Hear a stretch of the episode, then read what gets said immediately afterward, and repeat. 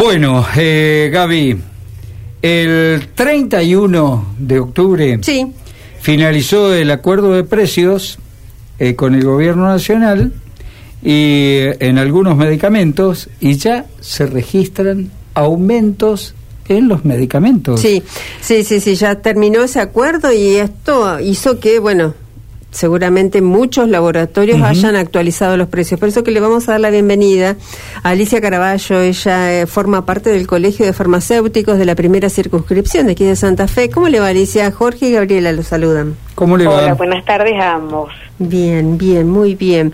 Bueno, eh, el acuerdo no se extendió, no se firmó uno nuevo, por lo que, ¿con qué nos, está- nos estamos encontrando en las farmacias? Bueno, el 31, como bien plantearon ustedes, el Ujú. 31 de octubre terminó el acuerdo que los laboratorios nacionales tenían con el gobierno. Eh, eso implica que quedaron liberados para eh, poder aumentar los precios de sus medicamentos y bueno, como lo normalmente lo hacen, es decir, no lo hacen en forma lineal, sino que aumentan algunos productos, ya se registraron algunos aumentos que si, po- si haríamos un, por un, promedio, podemos decir que está alrededor de un 10%. Claro. ¿Faltantes están registrando, además de, bueno, de los aumentos lógicos?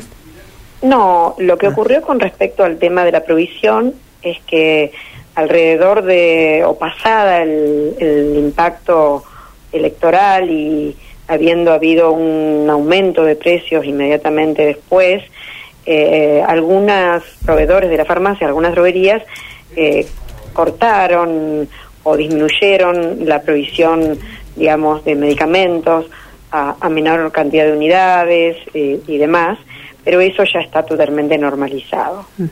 ¿Cree en la, pos- en la posibilidad que vuelva a haber algún acuerdo con el gobierno? Bueno, nosotros estamos escuchando algunos trascendidos sin nada oficial, pero que se estarían reuniendo los laboratorios con el gobierno nacional. Eh, los aumentos que se registran hasta el momento, Alicia. Bueno, como, como decía anteriormente, no, Mm. no podemos decir un aumento fijo porque en general los Sí. laboratorios nunca aumentan en forma lineal. Se habla de un Eligen, 10%. escogen- claro, pero está alrededor de un 10%, Ajá. si uno pudiera promediarlo a este aumento. Ujú. Eh, se, mm, a ver, ustedes lo notan más en laboratorios nacionales, en los, en los transnacionales, ¿a dónde hay una, una suba mayor? No, no, no podríamos decir que, que predomina en uno o en otro, porque en realidad cuando uno habla de laboratorios nacionales habla de una cámara que engloba un grupo de Ah. laboratorios. Claro.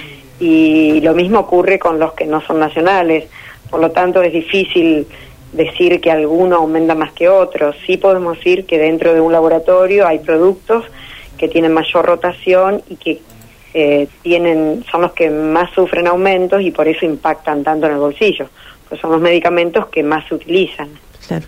Eh, hace unas semanas atrás, el colegio, el que usted pertenece, el Colegio de Farmacéuticos, participó también en una conferencia de prensa donde estaban pares de otros colegios, estaban eh, médicos, odontólogos, fisioterapeutas y demás, con la preca- precaución que, mm, preocupación que tenían en torno de la liquidación de las obras sociales para con los colegios, digamos, los atrasos que había, o, a ver, el desfasaje, no sé si atraso es la palabra, pero el desfasaje entre lo que se eh, llevaba consigo la inflación. ¿Cuál es la situación hoy por hoy? Bueno, como, como bien planteás, estamos complicados los profesionales de la salud, eh, porque bueno, el, el- que nos ayuda a nosotros a, a lograr la prestación en salud, el financiador, también tiene inconvenientes. Y bueno, en contextos inflacionarios, el- en el caso particular de los farmacéuticos, nosotros colaboramos en la financiación de, de los medicamentos. Entonces, se hace difícil y tenemos que continuamente estar comunicándonos con las obras sociales para solicitar que cumplan con los plazos o que adelanten plazos, eh, porque es muy difícil brindar la prestación en contextos inflacionarios. Nosotros siempre decimos que cuando los medicamentos aumentan, para nosotros es difícil porque el medicamento es un bien social, el paciente lo necesita y nosotros lo que queremos es que el paciente acceda a, es- a ese medicamento. Por otro lado, cuando nos paramos del otro lado, nosotros también estamos, tenemos una pequeña empresa, estamos inmersos en un montón de costos y tenemos que hacer frente a nuestros gastos y eso hace también difícil para, para los farmacéuticos seguir adelante si los medicamentos no, no acompañan eh, con aumentos eh, lo que lo que la inflación da en el resto de los servicios y productos, alimentos y demás.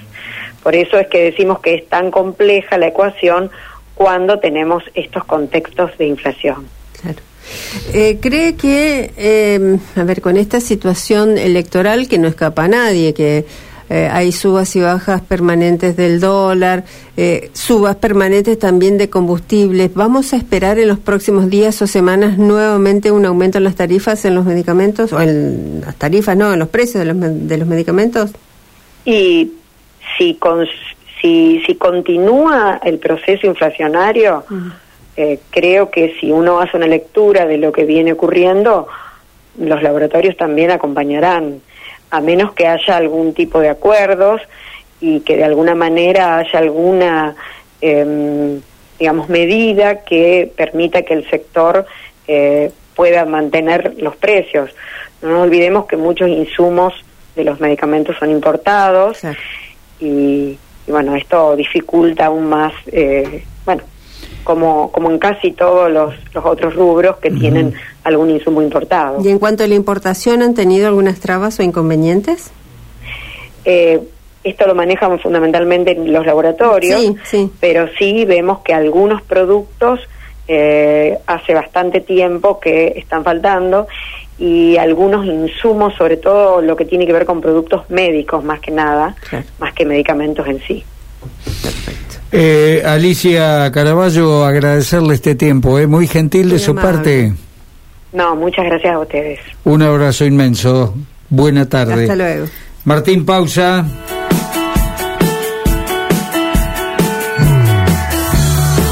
Ya seguimos con Abriendo.